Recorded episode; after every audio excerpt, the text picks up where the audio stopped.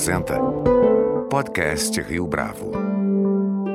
Este é o podcast Rio Bravo, eu sou Fábio Cardoso. Desde o início desta década, a Lei de Acesso à Informação tem permitido que todas as informações produzidas ou custodiadas pelo poder público estejam disponíveis aos cidadãos. Ocorre que nem sempre isso acontece, sobretudo porque muitas vezes esse conteúdo está em formato pouco acessível, por exemplo. É nesse cenário que o trabalho do Brasil I.O. tem se destacado neste momento, uma vez que tem servido de fonte não somente para jornalistas, como também para epidemiologistas no contexto da pandemia do coronavírus.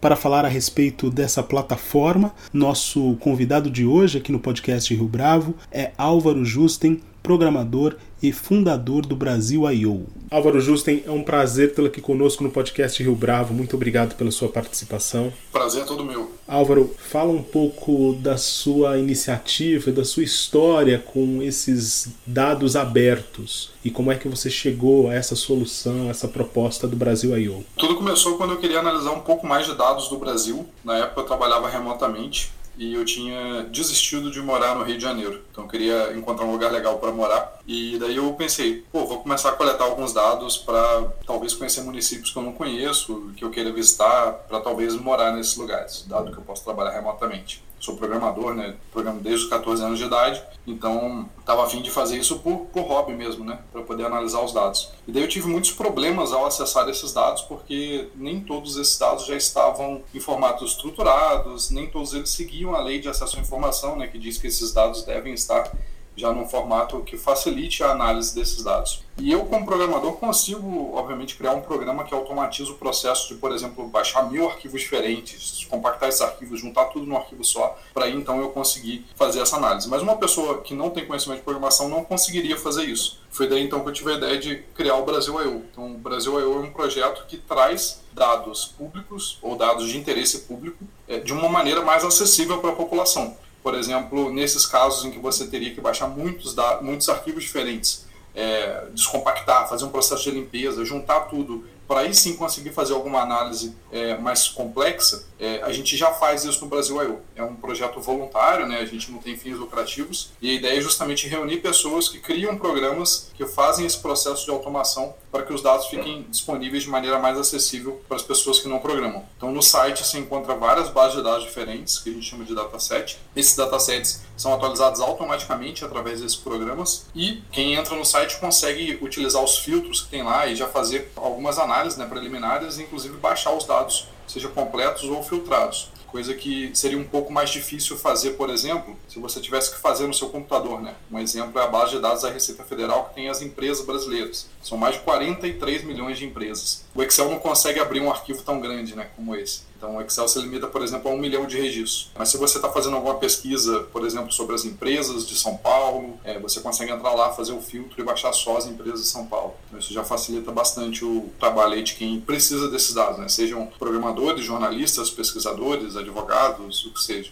Você falou agora de exemplos desses dados. Na época que você estava à procura desse tipo de informação, ou de é, um site que reunisse essas informações, quais dados te interessavam naquela ocasião? Bom, na época é, eu estava mais interessado, como eu falei, nesses dados relacionados aos municípios, né? Uhum. Então a minha fonte, assim, mais que mais me interessava na época eram os dados do IBGE, do censo para ver desde população né, até algumas outras características como o IDH, índice de Gini e por aí vai, mas também alguns outros datasets auxiliares aí que eu cheguei a ver, por exemplo, o dataset da ANAC, que tem os aeroportos eu conseguia calcular a distância do aeroporto para aquela cidade, né, para saber se a cidade, se era fácil viajar né, a partir daquela cidade, coisa assim. Então, tiveram alguns outros datasets auxiliares que eu utilizei na época, que começaram a me interessar, mas logo no começo eu já senti a necessidade da gente ter algo relacionado às empresas e os sócios dessas empresas no Brasil, porque eu comecei a trabalhar muito com jornalistas daí principalmente em matérias de jornalismo investigativo, é muito importante entender as relações entre as pessoas, né, sejam físicas ou jurídicas. E esse dataset da Receita Federal ele foi um dos que a gente mais precisou de detalhes e a Receita não liberava. Inclusive, um parênteses aqui, a, gente criou um pedido de acesso à informação, né, utilizando a lei de acesso à informação, para a Receita Federal liberar mais detalhes desses dados, porque isso deveria ser público segundo a lei. E a Receita não só negou o pedido, como nos sugeriu utilizar uma API do SERPRO, no caso, né, que é o Serviço de Processamento de Dados do Governo Federal, a empresa pública que presta serviço para o SERPRO. E na época, esse serviço, caso né, a gente decidisse usar, a gente teria que pagar meio milhão de reais por mês para acessar esses dados atualizados. No fim das contas, a gente entrou com recurso, foi negado mais recurso e tal. Quando o processo chegou na Controladoria Geral da União, a gente é, ganhou o projeto, o, o, processo, né? E daí recebemos por correio um pendrive com os dados. Eu logo subi para o Google Drive e disponibilizei o link para qualquer pessoa baixar né, esses dados. Fiz um programa para converter esses dados, gerar vários, vários arquivos que pudessem ser importados em bancos de dados, né? No caso, gerei no formato CSV, porque os dados estavam no formato proprietário. E aí foi essa história ganhou tanta repercussão que muita gente fez esse pedido também à Receita Federal e eles acabaram liberando no site. Então hoje, né, por conta do uso da lei de acesso à informação e da nossa insistência né, e de ter dado visibilidade a isso, a Receita Federal atualiza a cada três meses dados de empresas. Ainda não está perfeito, porque os dados estão num formato é, não aberto, né, um formato proprietário, mas a gente já tem, por exemplo, essa atualização, essa transparência ativa, né? essa atualização constante a cada três meses, e esse dataset especificamente é um, na minha visão, um dos mais relevantes que tem no Brasil eu, junto com o dataset também do TSE, que a gente tem o histórico inteiro de candidaturas, toda a parte de doação de campanha, tem os gastos né, das campanhas, filiação partidária, tem bastante coisa do TSE lá já consolidada também. Para além dos jornalistas investigativos que queiram cobrir histórias que envolvem esses dados, na sua avaliação e pela sua experiência, quem se beneficia especificamente desse tipo de informação do jeito que está colocado hoje no Brasil I.O.?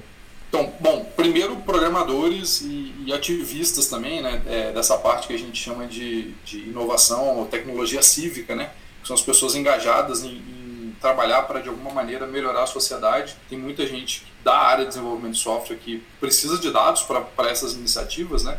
seja de alguns datasets para correlacionar com outros, enfim, seja para ter também um panorama geral sobre algumas questões relacionadas à transparência. Tem esse setor aí. Inclusive no Brasil, eu, além de disponibilizar os dados como uma interface ali que os usuários podem filtrar, a gente também disponibiliza uma API, que é um termo técnico aqui, mas basicamente uma API é uma forma entre dois programas se comunicarem. Então, se um programador quer acessar esses dados no Brasil I.O., ele pode criar um programa que diretamente se comunica com o Brasil I.O. e já tem esses dados estruturados, filtrados, tudo bonitinho. É um público-alvo aí bem, bem característico, além dos jornalistas. Tem outros também. Tem, temos, por exemplo, muitos advogados que acessam o site para verificar principalmente esses dados de sociedade. A gente tem também muitos economistas, principalmente pesquisadores, que estão querendo entender como que o mercado está mudando ao longo do tempo, né? como a gente disponibiliza esse dataset da Receita Federal aí.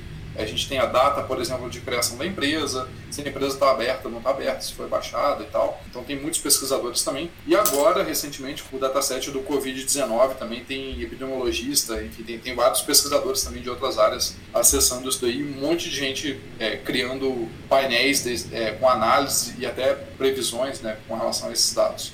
Então, já que a gente entrou no assunto Covid-19, Fala para mim como é que tem sido a experiência do Brasil I.O. lidando com esses dados. Então, o Ministério da Saúde, é, infelizmente, não está liberando os dados por município por dia com uma atualização razoável. A plataforma deles, inclusive, ficou offline por uma semana, que tem os dados oficiais do Covid-19 no Brasil, e a alternativa que a gente encontrou foi pegar os dados das secretarias estaduais. Ah, se a gente for parar a pensar, né, o Ministério da Saúde seria uma fonte só. Né? Então, se eu tenho que criar algum programa para automatizar algum processo de coleta e tal, se, se, a gente usasse os dados do Ministério da Saúde, a gente precisaria criar um programa só. No caso das secretarias estaduais, são 27. E essas secretarias disponibilizam dados de uma forma totalmente não estruturada. Para você ter ideia, tem, tem dado que é publicado, assim, o número está escrito por extenso, meio de um texto que foi publicado na notícia no site da secretaria, que muitas vezes não tem nem data nem hora aquela notícia. Tem vezes que o dado é publicado no Twitter, tem vezes que é uma foto no Instagram que tem a quantidade de novos casos, tem vezes que é um PDF com uma imagem dentro com a tabela dentro daquela imagem. então existe uma heterogeneidade grande aí em formatos de publicação e muitas vezes não é possível a gente automatizar essa extração. Mas pelo menos são, são fontes que atualizam os dados praticamente diariamente, né? Diferente do Ministério da Saúde, e muitas, inclusive muitas secretarias estaduais atualizam os dados mais de uma vez por dia. Então a gente consegue ter os dados não só mais confiáveis, né, mas também os dados atualizados mais rapidamente. Então a gente resolveu criar essa força-tarefa para consolidar esses dados num lugar só e disponibilizar para todo mundo os dados a nível municipal, né, por dia, Ou seja, a gente tem o número de casos, o número de óbitos por dia, por município, coletando os dados das secretarias. Como esses dados não estão estruturados, inclusive os formatos mudam, a secretaria começou a liberar é, só um texto, depois passou a liberar um PDF, depois mudou e já está liberando uma planilha. Como isso vai mudando ao longo do tempo e muitas vezes existem atualizações fora desses boletins diários, por exemplo, a secretaria soltou um boletim de que tem no acumulado 100 casos para aquele estado. E mais tarde no Twitter ela solta uma nota falando que o primeiro óbito foi confirmado, por exemplo. E ela não atualiza o boletim daquele dia. Então a gente acaba tendo mais de uma fonte, né? apesar da fonte ser a secretaria, mas mais de uma mídia diferente reportando isso daí. Então a gente decidiu fazer esse trabalho de maneira é, manual mesmo. Temos aí dezenas de voluntários trabalhando, cada um é responsável por um estado. Esses voluntários ficam atualizando né, o, esse, essas planilhas que a gente tem e a gente criou vários programas para facilitar o trabalho desses voluntários. Então, por exemplo, a gente tem um robô lá no nosso chat avisa para os voluntários quando um determinado site foi alterado. Né? Então, ele fica monitorando o site de todas as secretarias. Quando o site lá que emite os boletins muda, o robô avisa: Ô, Fulano, é, você que é responsável por esse estado aqui, o site acabou de mudar. Aí a pessoa vai lá, baixa o boletim, vê se realmente né, o boletim está com os dados atualizados, coloca nas nossas planilhas os dados, daí uma outra pessoa vai lá para checar esses dados, né? É importante que a gente tenha sempre uma checagem dado para o trabalho manual, existe a possibilidade de ter erro. Depois de checado, aí sim, pessoa é, dá o ok, e aí a gente tem o processo todo automatizado que junta todas as planilhas, faz algumas verificações ali é, nesses dados que foram entrados e atualiza no Brasil AIO para ficar disponível para todo mundo, tanto para download completo dos dados, quanto também para acesso via API, via interface e tudo mais.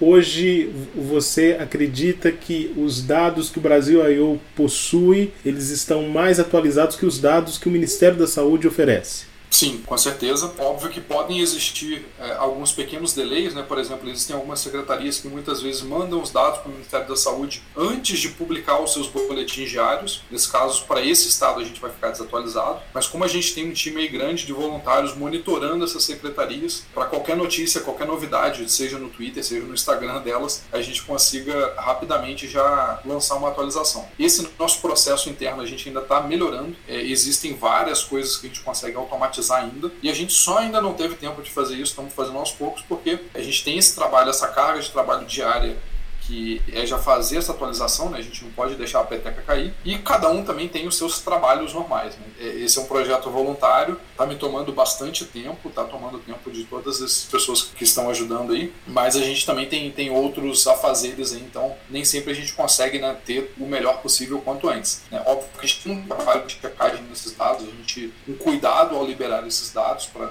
não ter dado correto né, e ter o dado mais atual possível, mas em termos de processo, até para diminuir a nossa carga de trabalho, aos poucos a gente está melhorando e automatizando. Por exemplo, logo que a gente lançou esse projeto, que foi no final de março, eu lancei um documento com recomendações para secretarias. E essas recomendações basicamente são um resumo do que diz a Lei de Acesso à Informação, que está aí desde 2011 e infelizmente ainda os governantes não, não conhecem muito bem. Então, esse arquivo que tem as recomendações de como as secretarias poderiam publicar os dados de maneira a causar um impacto melhor, né, facilitar o uso desses dados, já está sendo compartilhado bastante entre as secretarias e tem muitas secretarias que já melhoraram os processos de disponibilização dos dados. Por exemplo, algumas hoje já até têm né, os dados disponibilizados em planilhas e até em API, em alguns casos. Para essas, a gente consegue automatizar o processo de extrair os dados. Tem algumas outras que ainda não melhoraram assim, mas disponibilizam os dados de uma maneira até consistente. Por exemplo, a do Paraná, né, eu, eu moro em Curitiba, tenho acompanhado de perto a do Paraná, mas a do Paraná libera todo dia o boletim, segue o mesmo padrão. O boletim aparece na página, com um link para um PDF. O link do PDF tem direitinho a data daquele boletim. O PDF é relativamente bem comportado, então eu consigo criar um software para extrair os dados desse PDF automaticamente. Então, nesse caso, apesar do dado não estar tá no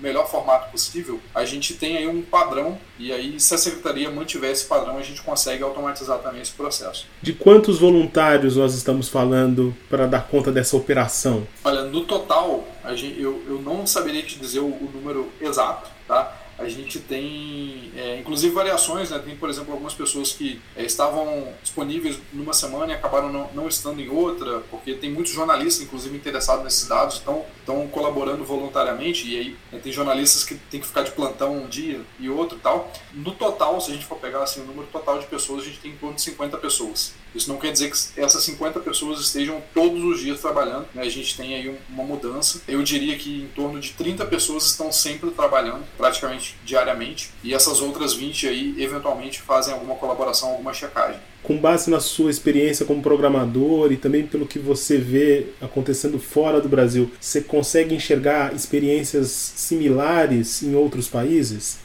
confesso que eu não tenho tido muito tempo de acompanhar é, o que está acontecendo lá fora em termos de dados abertos para a Covid, porque realmente está sendo tudo muito intenso, muito pesado aqui. Eu tenho visto algumas iniciativas assim de coleta de dados, né? tenho visto alguns projetos que tentam reunir esses dados, mas eu não sei especificamente te dizer como que essa liberação dos dados está sendo feita em outros lugares. Pelo nosso passado com a lei de acesso à informação, pelo meu conhecimento né, com relação a outros países, no geral, quando a gente fala de liberar dados públicos, o Brasil está até acima da média. A gente, obviamente, eu sou aquela pessoa que sempre está lá no Twitter xingando, reclamando, porque o dado tal não está disponível, não está no melhor formato, mas assim, na média o Brasil está à frente. O problema é que eu acho que nesse caso a gente foi pego de surpresa, porque o, o Brasil está à frente em liberação de dados mas em geral nos órgãos que a gente já tem né, uma certa demanda por esses dados. Por exemplo, no caso do TSE, né, no caso agora da Receita Federal, que depois de todo esse processo que a gente fez já liberou os dados. No caso do IBGE, né, tem vários órgãos que são os órgãos, digamos, mais requisitados com relação a dados, que de certa maneira fazem com que o Brasil esteja acima da média. No caso da Secretaria de Saúde, principalmente estaduais e municipais, são servidores que não estão acostumados a ter que lidar com uma quantidade grande de dados, principalmente os que divulgam isso, que em geral são da assessoria de imprensa. Então, nesse caso, acho que a gente foi pego um pouco de surpresa. O Brasil, comparando com outros países, especificamente nessa questão do Covid, eu acho que está um pouco atrás.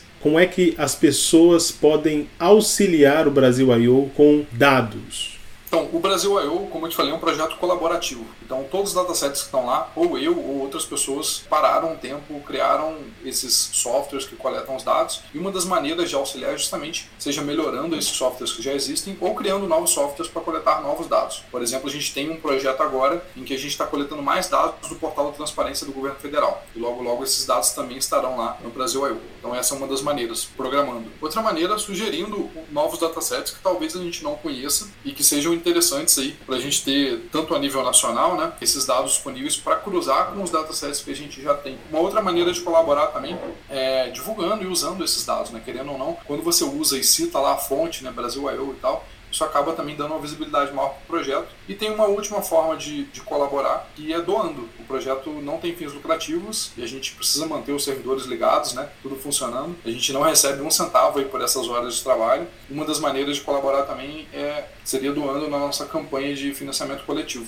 Álvaro Justen, muito obrigado pela sua participação aqui no podcast Rio Bravo. Eu que agradeço. Eu fiquei muito feliz quando recebi o convite aí. Eu já ouço o podcast há um tempo. É, espero que os ouvintes tenham gostado aí. Qualquer dúvida é só entrar lá em brasil.io e a gente segue aqui lutando pela transparência. Um abraço. Este foi mais um podcast Rio Bravo. Você pode comentar essa entrevista no nosso perfil do Twitter, arroba podcast Rio Bravo, ou no Facebook da Rio Bravo. A nossa lista completa de entrevistas está disponível no Apple Podcasts, no Deezer, no Google Podcasts, no SoundCloud e no Spotify. E no aplicativo O Guia Financeiro, além dos nossos podcasts, você encontra muito mais conteúdo sobre o mundo da economia em diversos formatos.